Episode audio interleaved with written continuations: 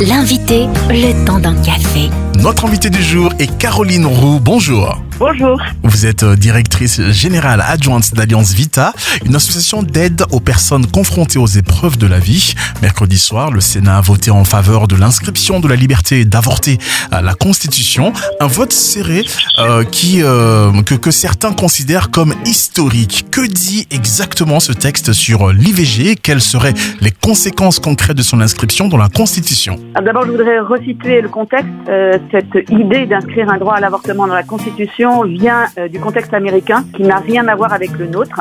Parce qu'en France, comme dans de nombreux pays, l'avortement est régulé par la loi qui est votée par le Parlement. Alors qu'aux États-Unis, jusque-là, il n'y avait pas de, de loi vraiment, mais des jurisprudences successives. Et la Cour suprême a renvoyé aux États, une fédération, hein, la compétence de légiférer euh, dans la mesure où il n'y a pas de loi fédérale. Et donc cette décision n'est pas transposable à la France.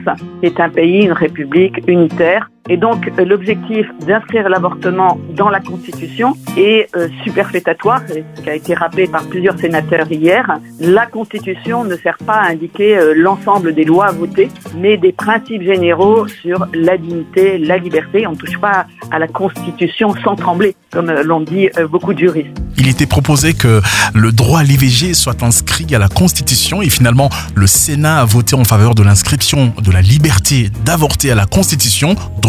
Liberté, qu'est-ce que cela change concrètement Alors c'est une question de formulation. Il y a eu déjà quatre formulations différentes et a des endroits différents dans la Constitution.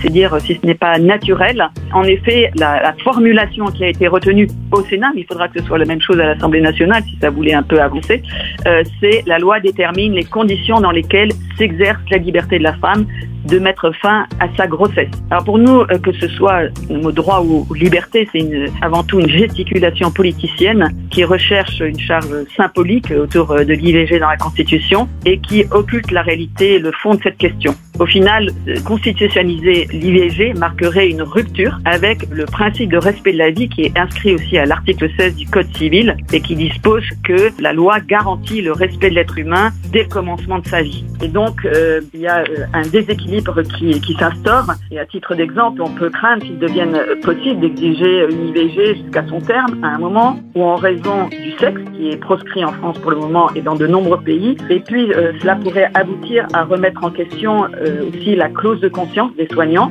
Ça menace encore plus euh, la liberté d'expression sur une question sociale, humanitaire qui demeure malheureusement un douloureux tabou dans notre société. Vous accompagnez de nombreuses femmes sur la question de l'avortement. Qu'est-ce qui ressort de ces entretiens actuellement?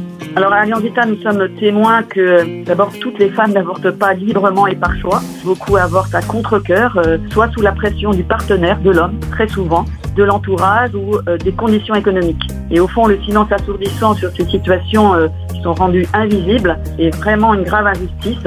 Et à force de revendiquer l'avortement euh, comme un droit, on passe sous silence des situations pourtant euh, connues euh, par les pouvoirs publics, puisque des études montrent que les femmes les plus pauvres avortent plus que les, plus aisées. Et puis aussi qu'à aucun moment de l'examen de cette loi, on a signalé le lien entre violence conjugale et IVG à répétition, qui est pourtant confirmé aussi par des études. Donc nous, ce que nous demandons, c'est qu'il y ait une, une véritable étude sur les causes, les conditions et les conséquences de l'avortement depuis ces 20 dernières années. Et ça pourrait contribuer à résoudre un grand nombre de drames personnels en conduisant une véritable prévention de l'avortement et notamment en présentant aussi les, les soutiens adaptés aux femmes qui souhaiteraient éviter l'avortement. Retrouvez Alliance Vita sur alliancevita.org. Merci Caroline Roux. Retrouvez ce rendez-vous en replay sur farfm.com.